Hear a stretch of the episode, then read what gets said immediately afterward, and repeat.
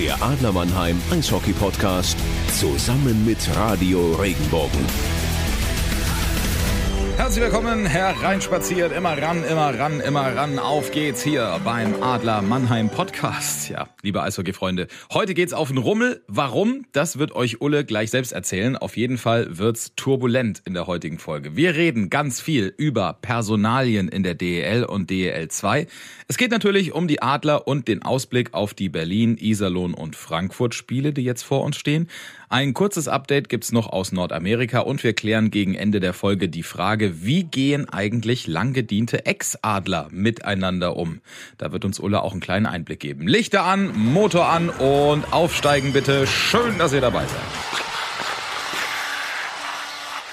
Wenn ich auf den Jahrmarkt gehe, weiß ich, muss ich sehr, sehr viel Geld investieren und ausgeben, um Spaß zu haben, um eine wilde Fahrt zu erleben, Anti. Ich schätze mal, auf der Mannheimer Mess kostet die Fahrt auf der wilden Maus roundabout 4 Euro, 4,50 Euro, wenn ich mich aktuell aufs Trainerkarussell setze. Da geht's wild zur Sache und diese Fahrt, ich weiß nicht, ist sie umsonst, ist sie kostenlos oder kostet sie dich Kopf und Kragen?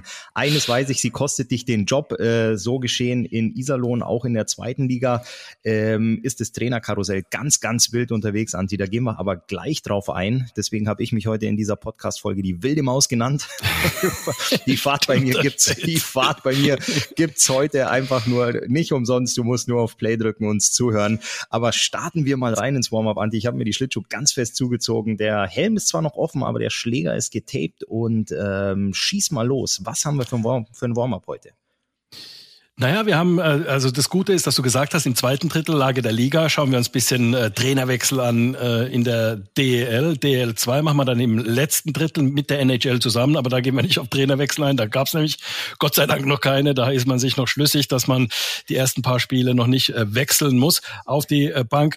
Ansonsten muss man sagen, es gibt äh, Personalwechsel. Norman Hauner hat ähm, gekündigt, sage ich mal, in Betigheim und ist untergekommen.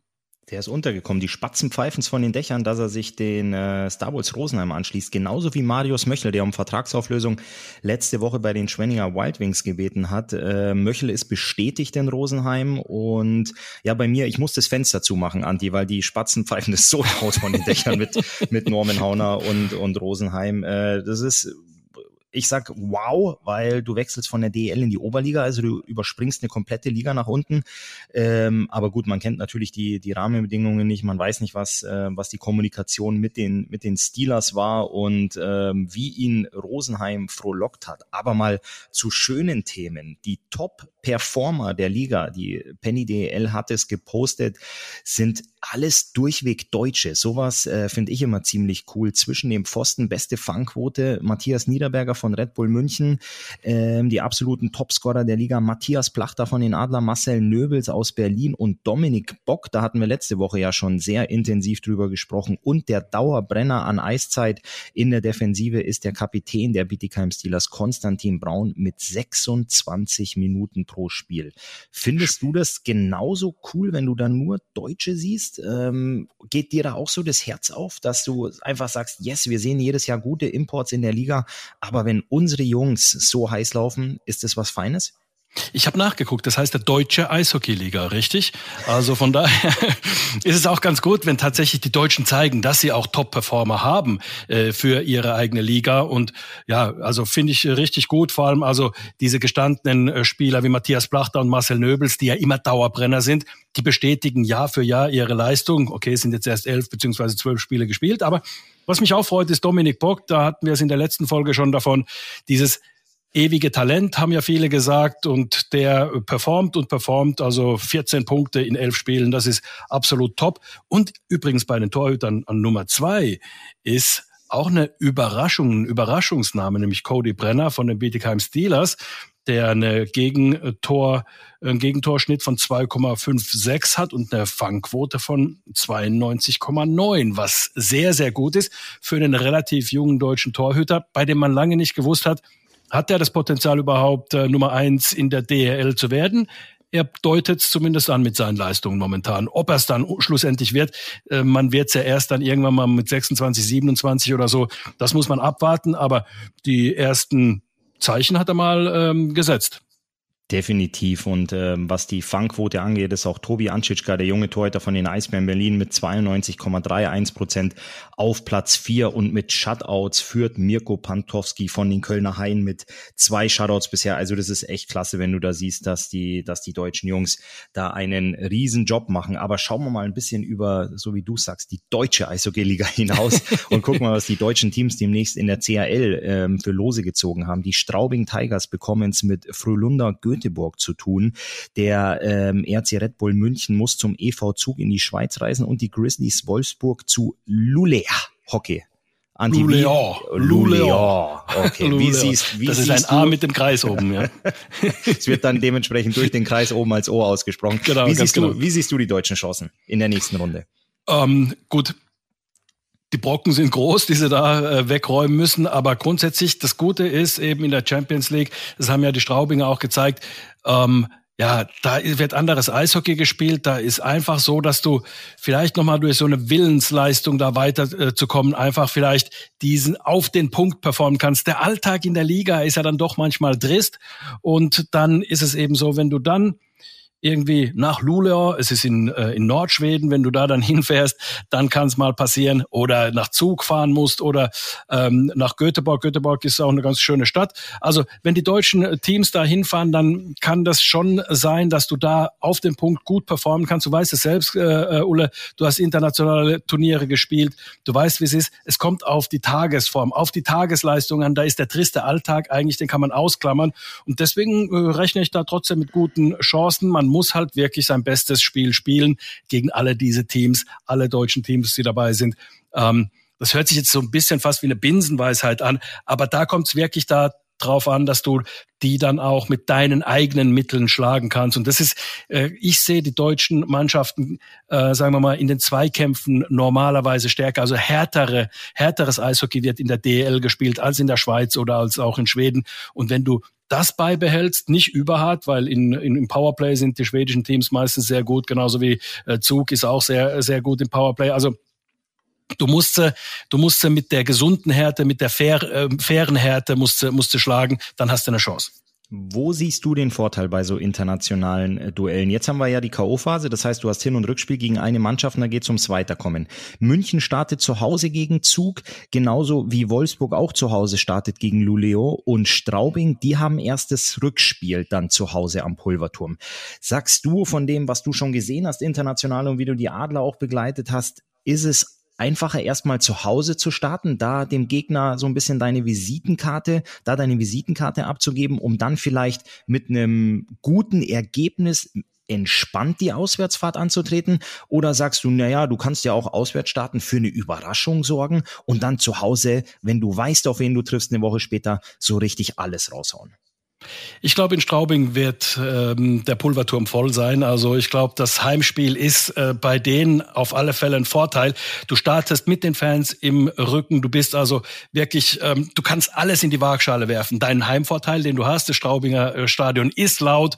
Du hast, äh, du kennst die Umgebung, musst nicht reisen und da kannst du dann für ein gutes äh, Ergebnis sorgen, kannst vielleicht mit ein, zwei Toren gewinnen und dann fährst du dorthin. Nee, andersrum, und, äh, Anti. Straubing startet erst auswärts. Ah, Straubing startet auswärts. Äh, oh, ja, stimmt, hast, äh, genau, statt da, genau, da steht's.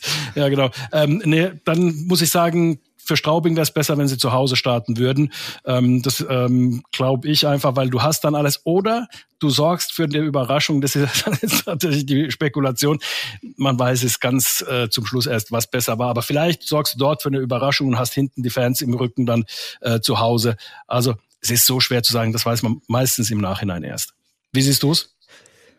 Ja, ähm, ich, ich gehe da voll mit dir. Also du kannst es drehen und wenden, wie du willst. Du kannst sagen, ich fahre zuerst äh, äh, auswärts durch Europa und versuche defensiv kompakt zu stehen, für eine Überraschung zu sorgen, um dann zu Hause wirklich ähm, ja den Gegner wieder nach Hause zu schicken, ähm, dass du danach in der in der eigenen Kabine das Weiterkommen feiern kannst. Weil wenn du zu Hause startest, äh, kannst du triffst auf einen Gegner, den du nicht genau kennst. Natürlich bereitet sich der Trainer gut vor, der Trainerstab und analysiert der den den Gegner und zeigt dir die wichtigsten Clips, aber du musst zu Hause natürlich schon mal eine ordentliche Partie hinlegen, weil du weißt nicht, wie heimstark dann letztendlich dein Gegner ist. Also ich sehe da auch den, den Vorteil am Pulverturm, dass die, dass die Straubing Tigers erstmal auswärts starten. Du musst gucken, dass du defensiv kompakt spielst in Schweden bei Göteborg und dann zu Hause, wie du es schon gesagt hast, den Pulverturm äh, anzündest, regelrecht zum, zum Brennen bringst. Ähm, was München mit dem ersten Heimspiel gegen Zug anfängt, da ist München international erfahren genug und Wolfsburg gegen Luleo. Ähm, ja, Wolfsburg kann offensiv sehr, sehr gutes Eishockey spielen, haben aber auch einen starken Schlussmann. Also ich lasse mich überraschen. Ich finde es toll, dass drei deutsche Mannschaften weitergekommen sind in der K.O.-Phase sind. Die Gegner sind spannend, ähm, Hochkaräter, wie du es gesagt hast, dicke Brocken. Also ich freue mich auf die Partien. Ich werde das, ich werde das auf jeden Fall verfolgen. Ich auch. International. Also, was, was hast du noch für mich, Anti, im Warm-up? Ich brauche ähm, hier. Fütter mich. Schlagschuss in deine Richtung. Äh, ich gehe mal wieder aus den internationalen äh, Gefilden. Oder nee, lass uns doch mal über den großen Teich schauen. Lass uns doch mal ganz kurz äh, äh schauen. Ähm, ja, Stützle mit einem Drei-Punkte-Spiel. Seine Eltern waren da. Das sind ganz, ganz nette äh, Leute. Die Eltern kenne ich. Äh, Habe ich äh, beide kennengelernt. Mutter und Vater. Ganz äh, liebe Leute. Und die besuchen den äh, Tim dort. Und der Tim äh, performt natürlich sehr gut.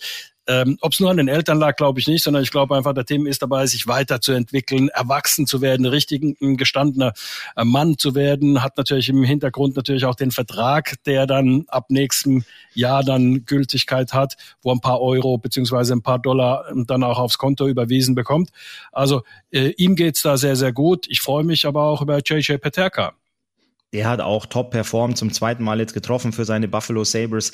Genauso wie Nico Sturm bei den San Jose Sharks. Auch jetzt seinen zweiten Saisontreffer erzielt. Also ich finde das äh, klasse. Wir hatten da letzte Woche schon mal drüber gesprochen oder in den vergangenen Wochen. Wenn ich morgens aufwache und dann äh, durch die sozialen Netzwerke cruise und fliege und dann sehe, dass die deutschen Jungs performen und äh, starke Leistungen abrufen, dann freue ich mich da Wahnsinn. Und dann kannst du auch immer die Highlight-Clips gucken, beziehungsweise die Tore der Jungs sehen. Ähm, das ist schon was ganz, ganz Besonderes.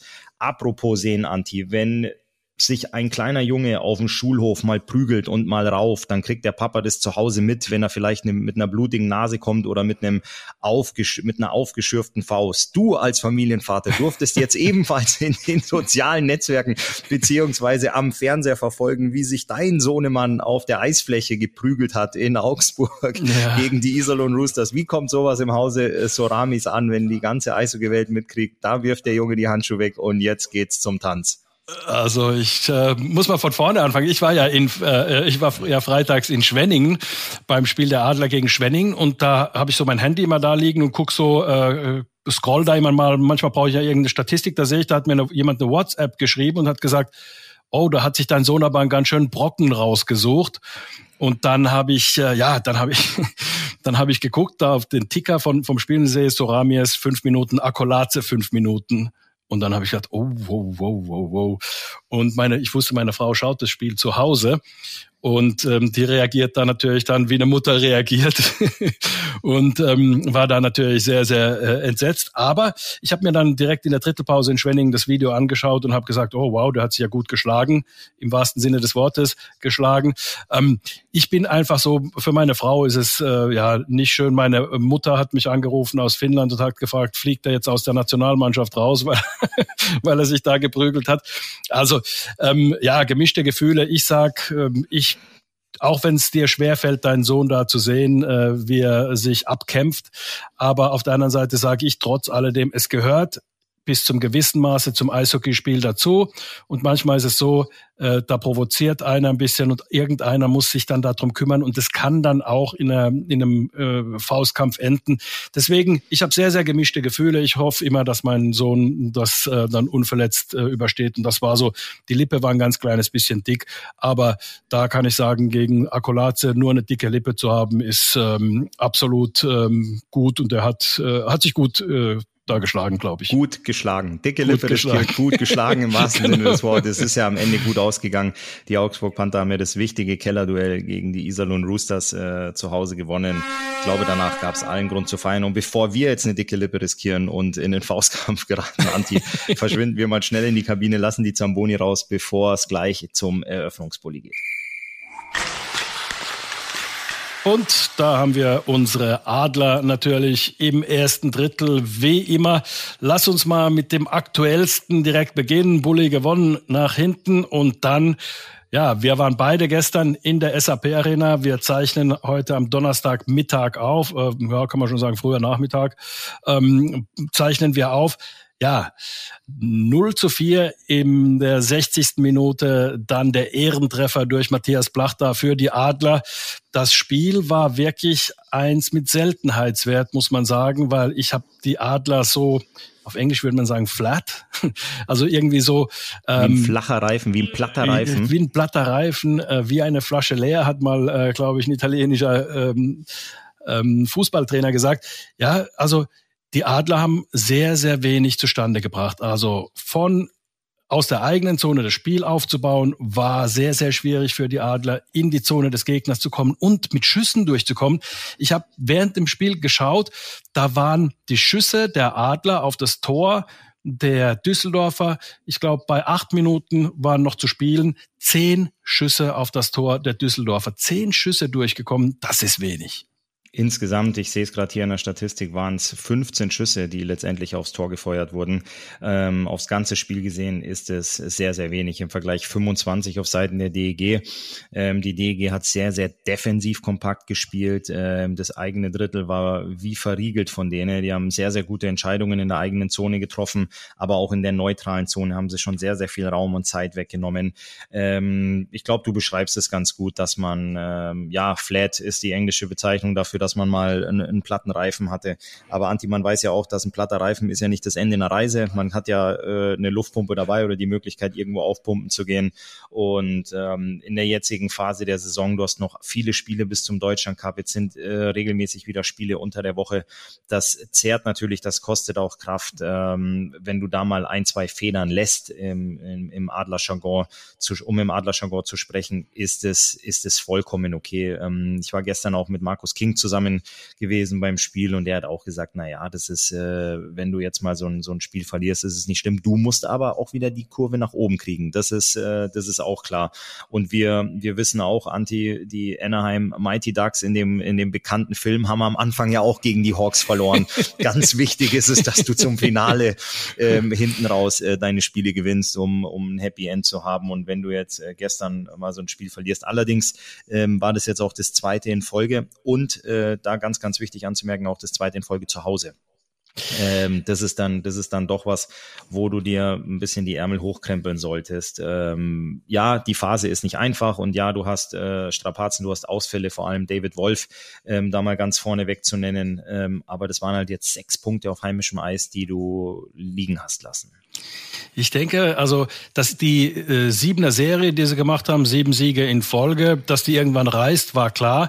Ich glaube, äh, gegen Ingolstadt hat man äh, 2 zu 0 geführt, hat dann gesagt, na ja, komm, das kriegen wir schon dann hin. Und dann hat man es eben nicht hinbekommen. Ingolstadt hat das Spiel gewonnen und dann geht man in die Kabine und sagt, na schade, jetzt ist, äh, ist aber ähm, die Serie gerissen, aber ah, wir haben ja vielleicht hinten raus nicht mehr so gut gespielt, man muss 60 Minuten spielen, so dieses, und dann gehst du hin und denkst so, ah ja, jetzt kommt Düsseldorf, wir wissen ja, jetzt müssen wir 60 Minuten spielen müssen, aber dass du in jedem Spiel wirklich 100 Prozent geben musst, dass du in, jeden, in jedes Spiel reingehen musst mit einem Messer zwischen den Zähnen, sage ich mal, um eben deine Spiele zu gewinnen. Ich glaube sogar, ich gehe sogar so weit, dass es wichtig war, so in der Höhe auch zu verlieren gegen Düsseldorf, dass man wirklich auch wieder dahin kommt, Mensch, wir müssen wirklich um jeden Punkt, um jeden Sieg kämpfen, sonst wird es nichts. Und ich glaube, dass es nochmal eine gute, hm, wenn du daraus lernst, dann war es eine gute Niederlage. Wenn du daraus jetzt nicht lernst und, und in so einen Strudel da reinkommst oder so, so ein bisschen mal hier gewinnst, dann mal hier verlierst,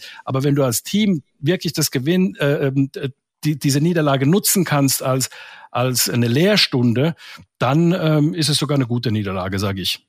Ja, wenn du auch im Vorfeld jemanden fragst und sagst, pass auf, die nächsten neun Spiele, wir gewinnen sieben. Ähm, wer ist dabei? Ich glaube, da sind wir uns einig, Anti, da hebt jeder die Hand. Und ja. ähm, dass man jetzt nicht alles schlecht reden muss nach zwei Niederlagen, ist auch klar. Es waren oder es sind immer gute Ansätze dabei.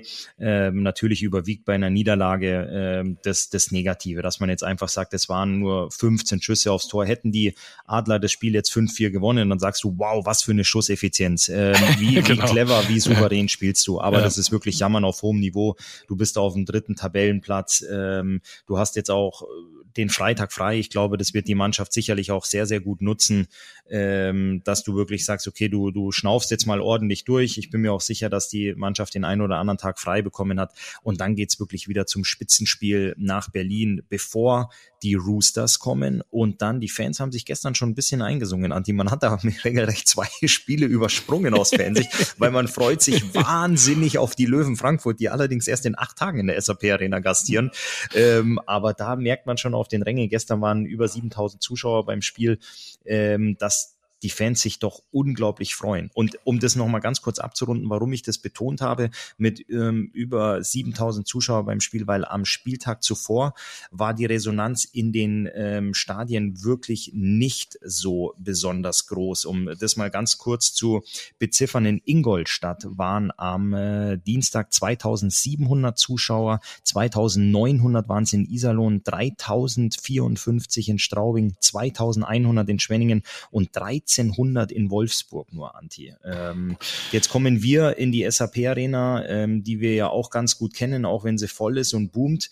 Ähm, und dann sagst du da, puh, 7000. Ich habe mich echt gefreut nach den, nach den Zahlen, die ich da äh, gesehen hatte. Aber um da jetzt nochmal den, den, den Faden zurückzufinden, das ist Jammern auf hohem Niveau. Du hast 7000 Zuschauer, du verlierst ein Heimspiel bis Dritter und hast äh, mit den Eisbären auswärts und mit den Roosters und mit den Löwen Frankfurt äh, als Heimspielen zwei, drei tolle Spiele Spiele vor der Brust, wo du wieder gucken kannst, dass du ordentlich in die Spur findest.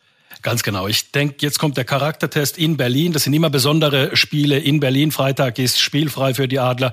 Du fährst mit dem Zug einen Tag vorher hin, am Samstag spielst dort, fährst am Spieltag wieder zurück, bist also schläfst von Sonntag auf Montag zu Hause, hast äh, den Montag frei und dann geht's am Mittwoch gegen Iserlohn zu Hause. Das heißt also, eigentlich sollte man so rechnen, in ähm, Berlin den Charaktertest bestehen.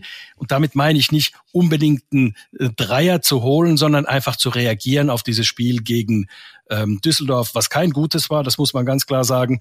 Und dann aber ähm, vielleicht darauf dann aufbauen können, dann so einen Gegner zu haben wie Iserlohn, wo du dann einfach auch sagen musst, okay, die kommen so langsam, mit, mit, die stehen mit dem Rücken zur Wand. Also das ist immer so ein angeschossenes Raubtier, sage ich mal. Da kann alles Mögliche passieren. Das heißt, du musst deine beste Leistung abrufen, dann hast du die auch im Griff, 100 Prozent. Ich will die Iserlohner jetzt auch nicht gut oder, oder, oder besser reden, als sie sind.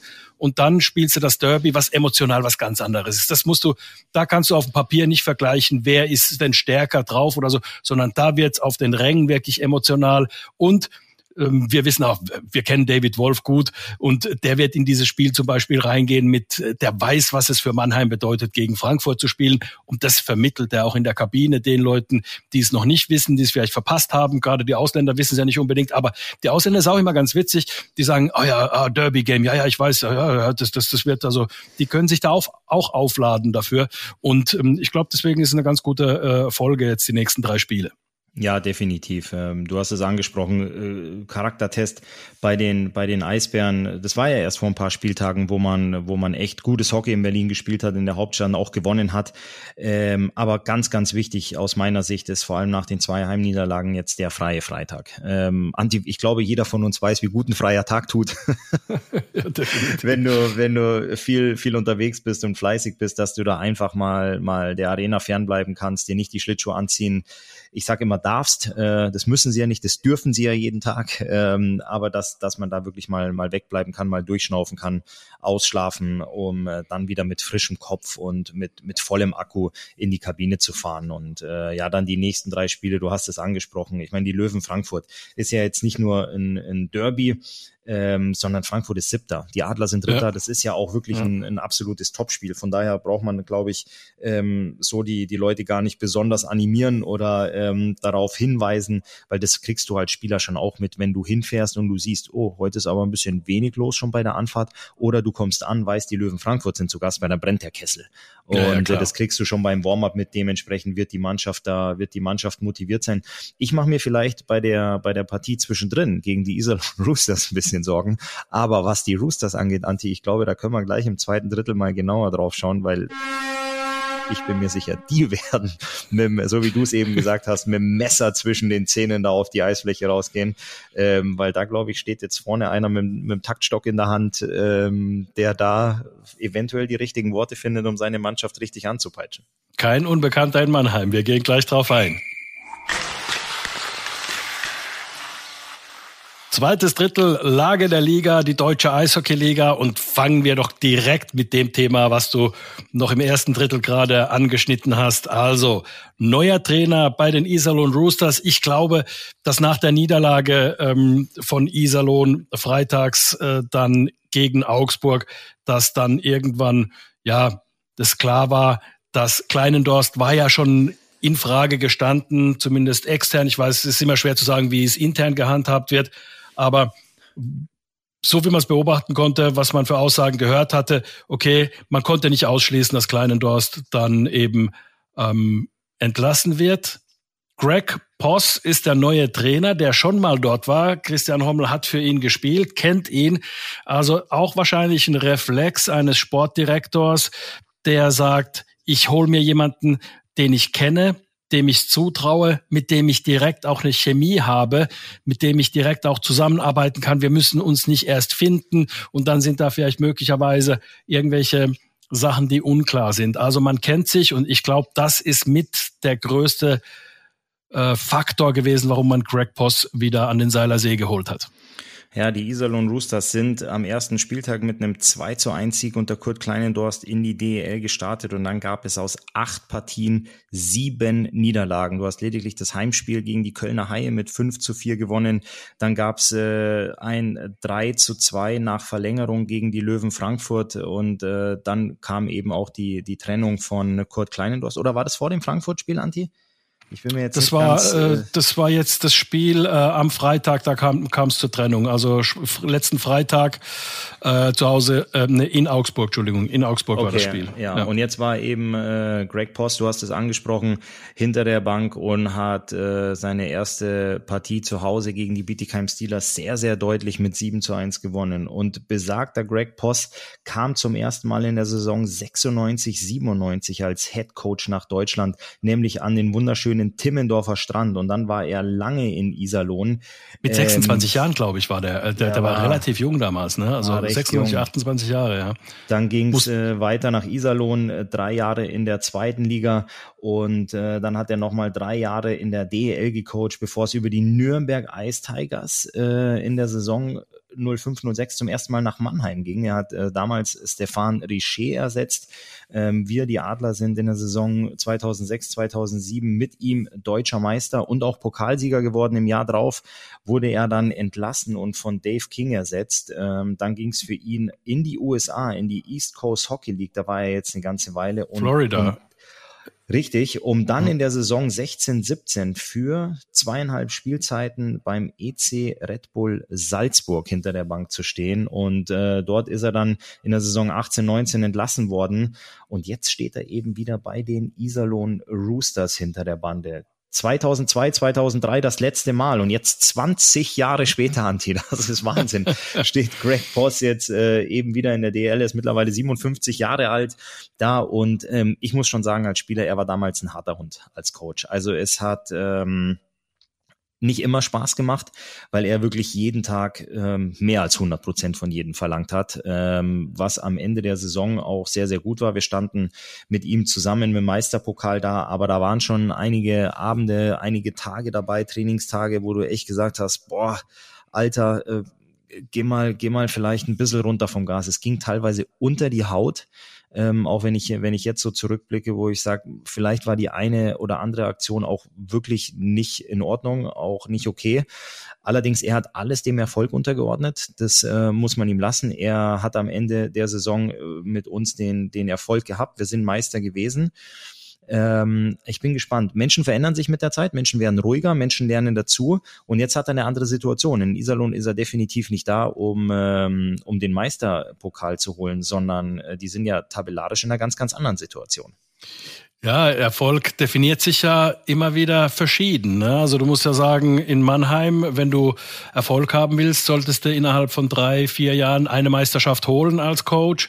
Ähm, dann bei Iserlohn ist es eher so, das geht dann eher mal darum, jetzt momentan geht es erstmal darum, man muss äh, sich klar sein, äh, irgendwelche Playoff-Geschichten oder sowas, da brauchst du gar nicht drüber nachzudenken, sondern du musst von den Abstiegsrängen weg. Also das ist erstmal der Erfolg, wenn du nicht mehr auf dem 15. oder 14. Platz bist, sondern auf dem 13. Platz und dann kannst du dir neue Ziele anfangen zu stecken. Aber jetzt muss dir klar sein, du bist mitten im Abstiegskampf und das muss er halt eben auch äh, hinbekommen. Also auch sagen wir mal, tief zu stapeln, zu sagen, nee, wir wollen nicht das Bestmögliche zunächst mal, sondern wir müssen den Abstiegskampf äh, annehmen und zwar jetzt schon so früh in der Saison, weil ähm, darum geht's momentan. Das ist Fakt. Die Tabelle äh, zeigt's an. Das ist Fakt. Du spielst gegen den Abstieg momentan und äh, wenn er das vermitteln kann, er hat ja auch sehr, sehr viele ähm, äh, so Seminare besucht und gibt inzwischen auch, äh, hat Seminare gegeben, was Mentalcoaching angeht.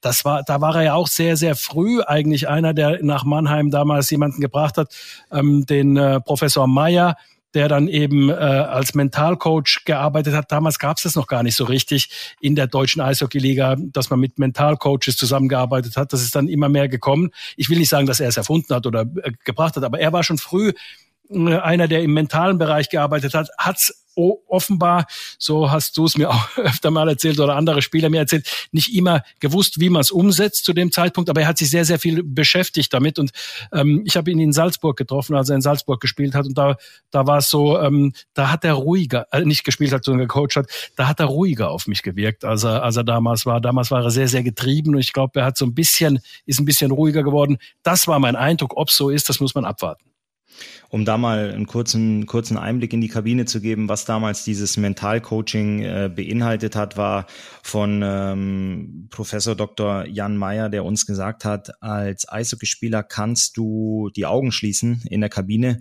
und du kannst den Aufbau, das Überzahlspiel oder auch Bully-Situationen durchgehen mit geschlossenen Augen im Kopf oder du kannst rausgehen auf die Eisfläche und diese üben. Das ist für den Kopf kein Unterschied.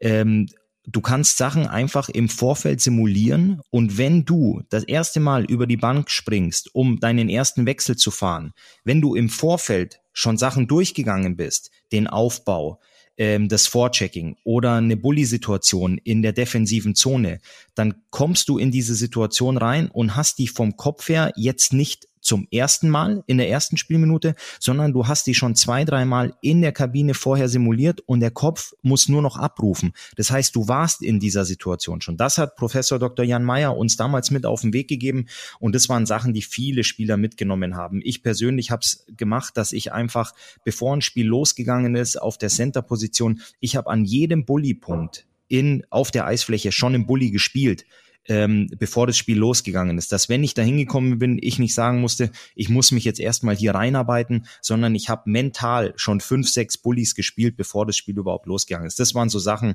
die eben Greg Post mit Dr. Jan Meyer damals mit reingebracht hat. Aber wie du jetzt auch sagst, um da mal wieder ein bisschen ins, ins Coaching oder auf die Person zurückzukommen, wenn er ruhiger auf dich wirkt, Anti, da würde ich wahrscheinlich sagen, gut, er hatte auch das Salzburg-Logo auf seinem T-Shirt und du kamst vielleicht in Anführungsstrichen mit einer Adlerjacke. Also dementsprechend hatte er äh, direkt mit dir nichts zu tun. Aber ich glaube, wenn er jetzt mit dem Rooster auf der Brust in die Kabine geht und die Ansprache an seine Jungs hält oder die Jungs äh, aufs Spiel vorbereitet, kann ich mir bei Greg Post nicht vorstellen, dass der ruhig bleibt. Der wird die Jungs antreiben. Die holen im Schnitt aktuell einen Punkt pro Spiel aus elf Spielen. Das ist viel zu wenig. Äh, der Anspruch der Roosters ist die, ist die Playoff-Teilnahme beziehungsweise auch die erste Runde. Aber vermutest du, dass das auch mit dem direkten Abstieg diese Saison zu tun hat, dass man nach elf Spieltagen schon den, ich sag's mal, wie es ist, den Panik-Button drückt. Hätte man anders reagiert, wäre es eine geschlossene Liga, hätte man gesagt, okay, man gibt Kurt Kleinendorf, der ein erfahrener Mann ist, die Chance, da noch mit rein zu wachsen, die Situation selbst zu lösen? Glaubst du, dass es dass die Entscheidung, wie sie jetzt gefallen ist, einfach anders getrieben ist und zwar durch die Abstiegs Ängste, Sorgen, die man auch schon haben muss? Stefan Ustorf bei den Nürnbergern hat es ja gesagt, dass Frank Fischöder entlassen wurde und äh, Tom Rowe geholt wurde, hat er ja gesagt, das war der einzige Grund, dass wir so schnell reagiert haben, äh, eben wegen des Abstiegs, der äh, letztes Jahr kam. Und das muss ein Grund sein. Nur, du musst ja analysieren, also du musst ja schauen. Eine Niederlage heißt ja nicht, dass du da nicht rauskommst, sondern du musst schauen, entwickelt sich da was in der Mannschaft? Ist da eine Entwicklung zu sehen, auch wenn man die Entwicklung noch nicht in ähm, Ergebnissen darstellen kann? Aber du siehst, die Mannschaft fängt an, bestimmte Sachen umzusetzen, die das Spielsystem vorgibt. Die Mannschaft versteht langsam, um was es geht, weil es ist ja klar, wenn du einen neuen Trainer hast oder wenn du einen Trainer hast, der noch nicht so lange da ist, ähm, dann ist es einfach so, dass du dann auch entsprechend dir ähm, die, ihm Zeit geben musst. Ich weiß nicht, ob elf Spiele äh, der Gradmesser sind. Äh, Im Normalfall glaube ich nicht, um eine Entwicklung hinzubekommen, weil du musst, du musst gerade im Ligabetrieb das ist ja so, in der Vorbereitung wärmst du dich dafür auf, für den Ligabetrieb und im Ligabetrieb musst du das Ganze dann erst nochmal unter Echtbedingungen machen, sei es ein Powerplay, sei es ein Unterzahlspiel. Das ist bei Freundschaftsspielen nicht dasselbe. Die Zweikämpfe sind nicht dasselbe in diesen Vorbereitungsspielen. Also du musst es dann da hinbringen und dann musst du aber ganz genau die Entwicklung die äh, dir anschauen und beobachten. Und das muss Christian Hommel eben getan haben, gehe ich stark von aus. Und er muss zu dem Schluss gekommen sein, mit Kurt Kleinendorst funktioniert's nicht. Er wie man so schön sagt, erreicht die Spieler nicht. Was heißt es, Spieler nicht erreichen? Das heißt einfach, das, dass äh, die Spieler nicht das umsetzen können, was äh, äh, er als Spielidee ihnen vermitteln will. Das ist äh, so ungefähr im Großen und Ganzen. Die Spieler glauben dann irgendwann nicht mehr an diese Spielidee, die er hat, weil sie nämlich nicht zum Erfolg führt und die Mannschaft auch keine Entwicklung in sich selbst sieht als Mannschaft. Also von daher, der Schluss muss dann gezogen worden sein in Iserlohn und Greg Poss soll es lösen die ersten drei Punkte geben ihm schon mal recht, aber das ist ja oftmals erstmal so eine Blockade gelöst. Jetzt muss man schauen, wie nachhaltig das Ganze ist. Okay, dann ähm, führe ich dich mal oder ich versuche dich auf die Nachhaltigkeitsstraße der Iserlohn Roosters zu führen. Wenn du sagst, die nächsten Punkte sollen eingefahren werden, die gute Leistung soll bestätigt werden. Kommendes Auswärtsspiel ist in Berlin. Danach kommen die Straubing Tigers, danach fährst du nach Mannheim, dann kommen die Grizzlies Wolfsburg und dann fährst du nach München. Also das Viel Spaß. Ganz, wow. ja, das ist äh, also die Nachhaltigkeitsspur, glaube ich, ist äh, sehr sehr holprig. Ich glaube, dass da Kopfsteinpflaster ist und einige Schlaglöcher und da droht sogar Aquaplaning an Tier. Also ja, ähm, also, aber ich gut, lassen wir, lassen wir uns mal überraschen. Die Eisbären sind äh, durch die Niederlage gestern in München auch wieder auf die Elf abgerutscht in der Tabelle. Also das ist jetzt nichts, wo man sagt, dass es unmöglich ist. Und Greg Poss ist definitiv einer, der, der an sich, an sein System und auch an, an die Mannschaft glaubt und ein akribischer Arbeiter in der Kabine ist. Aber das, das ist ein, das ist tatsächlich ein, ein ganz schönes Brett, was du da hast, dass du da wirklich die Top-Teams mit, mit Berlin, Mannheim und München auswärts hast. Dann kommt noch Wolfsburg an den Seilersee und Straubing ähm, wow, ähm, gut, du hast, Auf du hast Seite gesagt, viel Glück. Aber vielleicht ist, vielleicht ist es auch, vielleicht ist es auch gerade das Richtige und gerade das, was die Jungs in der Situation brauchen. Wollte ich gerade sagen, weil du hast eigentlich im Prinzip gegen diese Gegner nichts zu verlieren. Da kannst du schauen, du musst gegen die, diese Gegner nicht die Punkte holen. Du musst sie holen gegen Bietigheim, gegen Schwenningen, gegen Augsburg, gegen Nürnberg, gegen Straubing, gegen äh, Düsseldorf. Gegen die musst du deine Punkte holen, wenn du nicht absteigen möchtest. Und ich glaube, da ist es zumindest mal, da kannst du dir trotzdem Selbstvertrauen holen, glaube ich. Wenn du ein gutes Spiel in Berlin, vielleicht einen Punkt in Berlin holst, dann kannst du diesen Punkt schon irgendwo zum nächsten Spiel mitnehmen. Und ähm, wenn du auch den Blick als Coach dann dafür hast, dass die Mannschaft sich entwickelt und da hat äh, Greg Post genug Erfahrung, glaube ich, dass er das äh, sehen kann und auch vermitteln kann. Also ich glaube, dass es da ganz, ganz wichtig ist, den Jungs auch wirklich, da musst du wirklich Wechsel für Wechsel spielen, du musst Spiel für Spiel, also Drittel für Drittel, Spiel für Spiel und versuchen, da eine Entwicklung hinzubekommen. Und da sind die Gegner vielleicht sogar einfach auch gut, weil du diesen Druck zu gewinnen gegen diese Gegner, Weißt du, wenn du als Iserlohn nach München fährst und sagst, wir haben in München 1 zu 3 verloren, sagt niemand, oh, das ist ja ein Skandalspiel gewesen, also wie könnt ihr gegen die verlieren? Sondern so sagt man, Mensch, ihr habt ein Tor erzielt und wenn man dann vielleicht schaut, die Schüsse vielleicht sogar ganz ausgeglichen gewesen, es war vielleicht ein relativ ausgeglichenes Spiel, dann kann man darauf aufbauen, sage ich. Ja, da gebe ich dir, da gebe ich dir vollkommen recht. Und da wir jetzt im, im Warm-up auch die ähm, Jungs mal kurz thematisieren hatten. Wir haben gesagt, Norman Hauner verlässt die Bietigheim Steelers auf eigenem Wunsch. Marius Möchel verlässt die Wild Wings auf eigenem Wunsch. Die Steelers sind Vorletzter, die Wild Wings sind Drittletzter greifen da solche Themen auch, dass man vielleicht als Spieler, gut, ich war Spieler, ich war nie in einer, in einer Abstiegsnot, aber dass man vielleicht, das ist jetzt alles spekulativ, aber ich spreche gerne über Spekulatius, wir befinden, wir gehen, wir gehen mit Vollspeed auf Weihnachten zu. Ist es auch was? In Iserlohn wechselt man den Trainer und bei den anderen Teams sagt vielleicht der ein oder andere Spieler, du, boah, Abstiegskampf, habe ich keinen Bock drauf, gehe ich lieber nach Rosenheim, spiele in der Oberliga um den Aufstieg? Ja, es macht ja keinen Spaß. Und wenn du äh, schon ein paar Jahre auf dem Tacho hast als äh, Spieler, dann ist es möglicherweise so, dass du sagst, Mensch, ich will jetzt noch Spaß am Eishockey haben. Marius Möchel zum Beispiel, der hat jetzt nicht so eine große Rolle in, in ähm, Schwenningen gespielt. Äh, Norman Hauner in Bietigheim auch nicht die große tragende Rolle gespielt. Und die sagen sich vielleicht, ich möchte nicht mehr nur sieben Minuten. Ich fahre, weißt du, wir fahren von Schwenningen jetzt zum Beispiel nach Bremerhaven. Da sitzt er im Bus zwölf Stunden oder zehn Stunden und spielst sieben Minuten vor Ort oder fünf Minuten vor Ort und dann die ganze Nacht im Bus zurück und äh, sagst, nee, wegen den paar Minuten, wo ich dann äh, tatsächlich spiele, nee, ich will noch Spaß haben am Eishockey, deswegen habe ich angefangen, Eishockey zu spielen und gehe lieber einen Schritt zurück oder zwei Schritte zurück in die Oberliga, hab eine tragende Rolle dort, hab vielleicht die Möglichkeit aufzusteigen mit Rosenheim, also so wie Rosenheim sich momentan rüstet, kann man schon sagen, die werden da um den Aufstieg definitiv mitspielen und entsprechend muss man da ganz klar sagen, ich kann es verstehen, dass du das machst. Wenn du als junger Spieler willst du natürlich dich durchsetzen und dann siehst du so als älterer Spieler, siehst du, okay, ich bin durch, ich habe alles äh, in den Pott geworfen in der DEL und komme jetzt mit meinem, meiner Eiszeit nicht hin. Also gehe ich lieber dahin und hab wieder Spaß am Eishockey, weil Spaß macht's nicht, vier Minuten, fünf Minuten, sechs Minuten zu spielen und dafür zehn, zehn Stunden mit dem Bus zu fahren. Da gebe ich dir recht. Also das ist oft äh, keine Entscheidung gegen einen Verein oder auch gegen eine Liga, sondern da wiegt man wirklich ab und sagt, okay, wie lange bin ich schon unterwegs und vor allem auch, wie lange habe ich noch? Und du hast es angesprochen, wenn du dann eine Rolle hast, wo du vielleicht sagst, Mensch, ähm, die sagt mir einfach nicht so zu. Ich stelle mich gerne in den Dienst der Mannschaft, aber ich kann die Möglichkeit haben, in Rosenheim ein Aufstiegsheld zu sein. Rosenheim ist aktuell Vierter in der Oberliga Süd nach äh, sechs Spieltagen, holen die 2,17 Punkte im Schnitt, ähm, sind da ganz gut unterwegs. Also von daher, wenn, wenn der Verein dann auch offen dafür ist und sagt, klar, das ist, äh, kann man machen, beide Vereine oder beide Verträge von den Jungs wurden ja in, in wurden einvernehmlich aufgelöst, beziehungsweise in, in guter Kommunikation aufgelöst, formulieren wir es so. Genau. Dann ähm, ist es, denke ich, auch was. Also ich kenne da jetzt keine Insights von beiden Jungs nicht, ähm, was da wirklich die, die Hauptgründe oder die tragenden Gründe waren, aber sicherlich, wenn man die Tabellensituation anguckt und auch dann die Rolle der Jungs in den einzelnen Teams, dass man sagt, hm, okay, dann gehe ich lieber doch dahin und gucke, äh, dass ich noch ein, noch ein bisschen Spaß, Spaß am Hockey habe. noch eine ganz kleine Sache, äh, Ulle. Ähm, es äh, war ja im letzten Podcast war ja Thema Check gegen den Kopf, gibt zwei Spiele Sperre, äh, Schlag zwischen die Beine, gibt drei Spiele Sperre in der deutschen Eishockeyliga und da hatte ich gesagt, ich werde mich mal mit Schiedsrichtern unterhalten. Ich habe mich mit zwei Schiedsrichtern unterhalten, die nicht genannt werden wollten. Das respektiere ich auch. Die haben gesagt, sie haben ihre eigene Meinung dazu.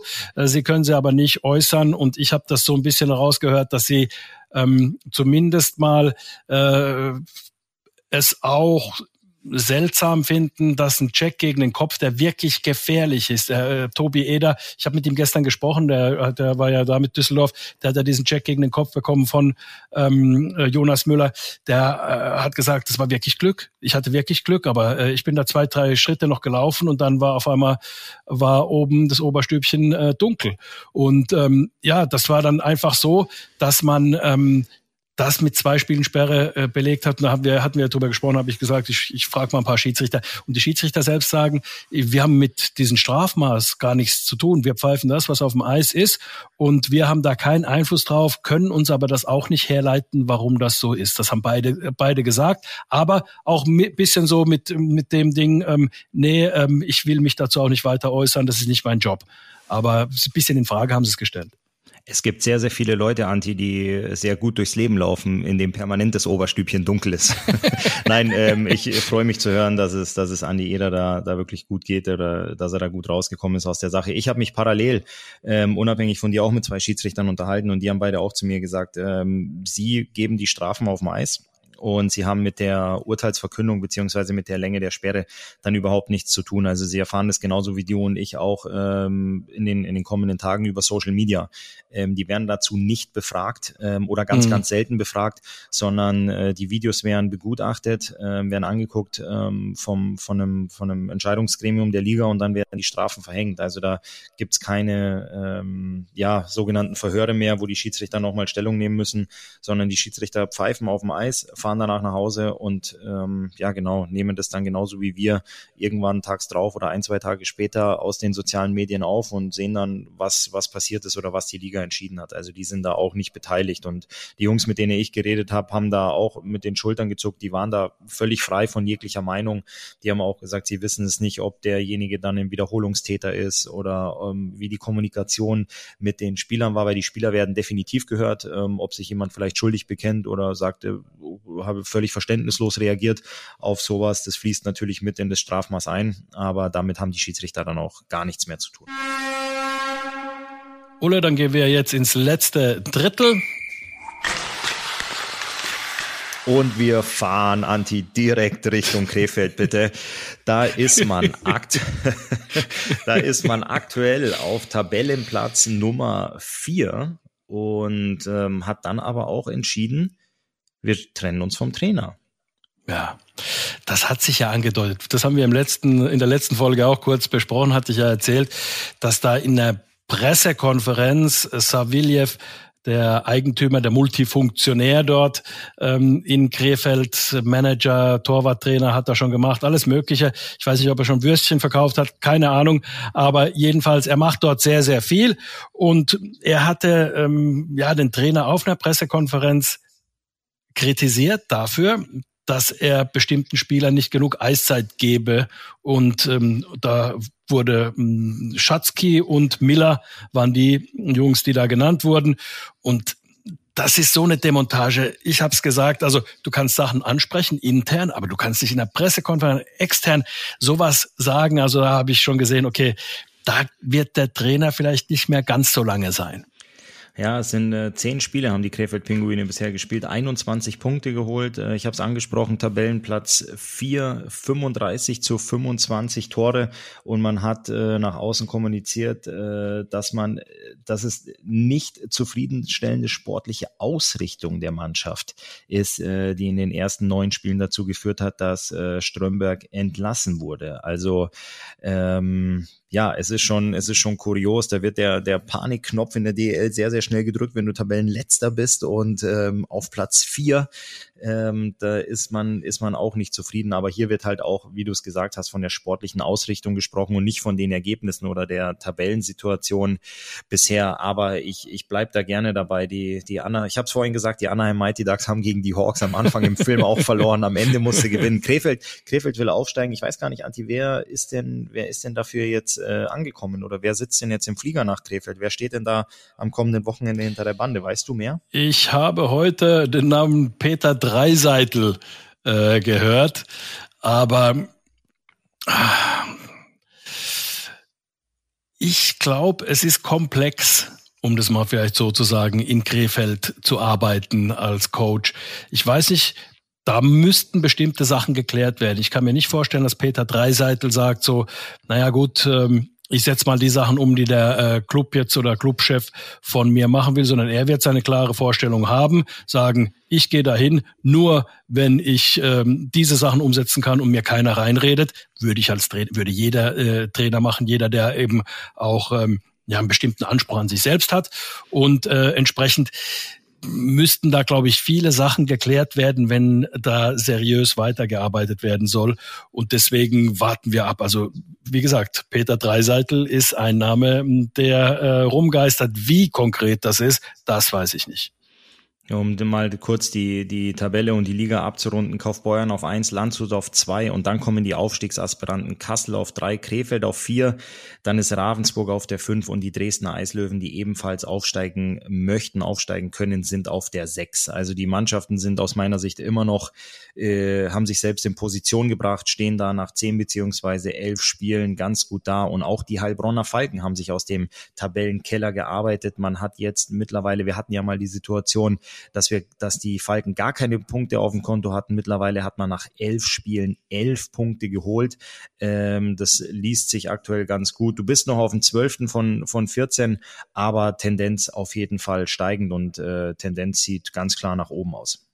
Definitiv. Also ich äh, hoffe, dass man sich da gefunden hat. Man hat sich ein spektakuläres Spiel geliefert äh, zu Hause ähm, oder ein Duell geliefert mit äh, Freiburg. Das hat man dann äh, äh, 6 zu 5 gewonnen im Shootout. Also von daher äh, glaube ich auch, ich hoffe, dass die ähm, da auf dem aufsteigenden Ast sind. Das ist ja auch der Ausbildungsverein für die jungen Adlerspieler, die dort Eiszeit bekommen sollen. Also das ist da auch wichtig, dass man dann wenigstens in die Playoffs kommt und da um die Playoff-Plätze zumindest kämpft, dass man nicht nur um die goldene Ananas spielt oder äh, um einen Abstieg zu vermeiden. Also von daher ist es ganz gut.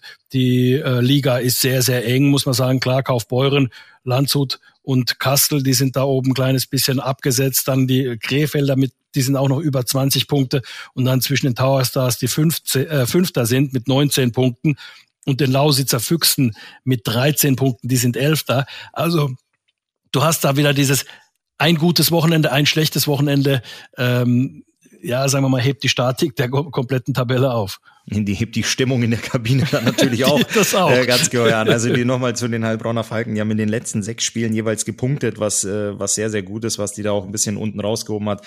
Aber das ist schon Wahnsinn, du hast es angesprochen. Tabellenplatz elf ähm, sind sechs Punkte zu Tabellenplatz fünf. Du hast ein gutes Wochenende, beziehungsweise einmal äh, ein Tiefschlafwochenende, jetzt wenn es herbstlich draußen wird und früher dunkel und du rutscht äh, ganz, ganz tief ab. Also deswegen, äh, ich finde das, ich finde das super spannend.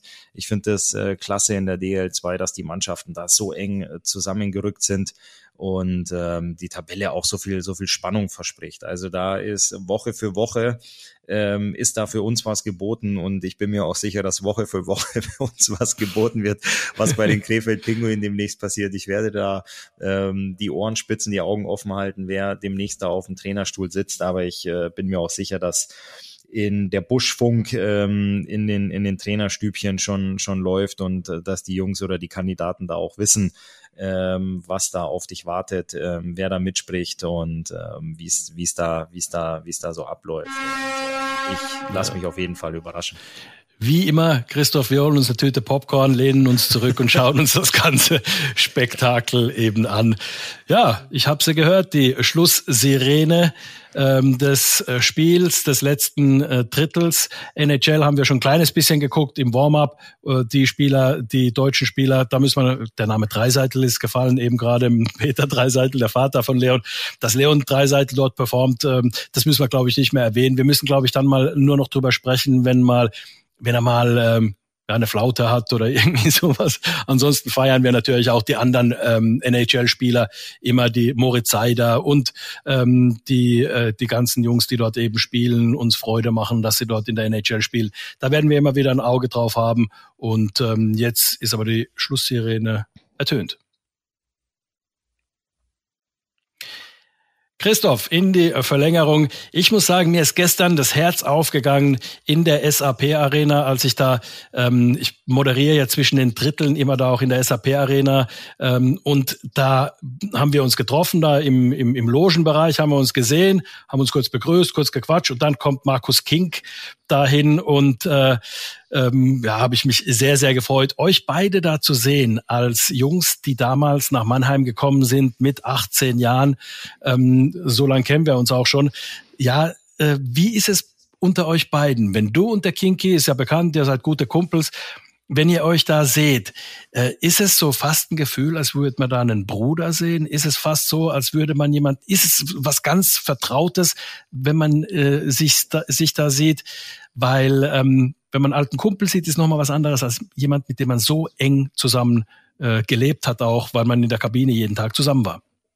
Ja, das ist schon immer was ganz Besonderes, vor allem wenn man sich eine Zeit lang nicht sieht. Äh, das ist wirklich so dieses, dieses Gefühl, du triffst aufeinander, als wäre es gestern gewesen. Und ähm, das ist ja ähm, auch so ein, so ein Sprichwort, wenn du aus einem Arbeit oder aus einem geschäftlichen Verhältnis eine, sich eine Freundschaft entwickelt, ist das was anderes, als wenn du erst äh, Freund bist und danach irgendwo eine Geschäftsbeziehung eingehst. Und wir beide sind ja zum Eishockeyspielen gekommen, was ja aus unserem, ähm, ja, aus unserem Hobby zu unserem Beruf wurde.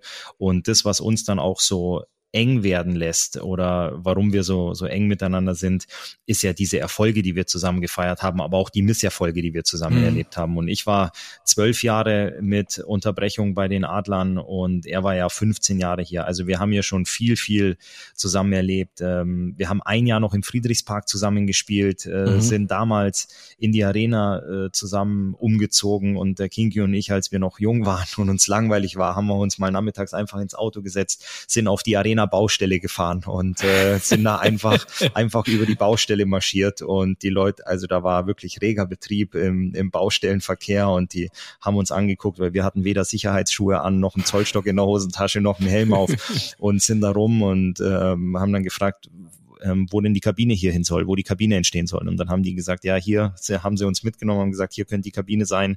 Und dann haben wir uns da so ein bisschen umgeguckt und haben gesagt, guck mal, hier sitzen wir dann und hier laufen wir dann raus und hier, hier spielen wir dann. Also da sind, da haben wir schon, da haben wir schon. Wie kleine äh, Jungs eigentlich, wie, ne? Wie kleine Jungs, da haben wir schon, haben wir schon viele lustige Sachen zusammen erlebt.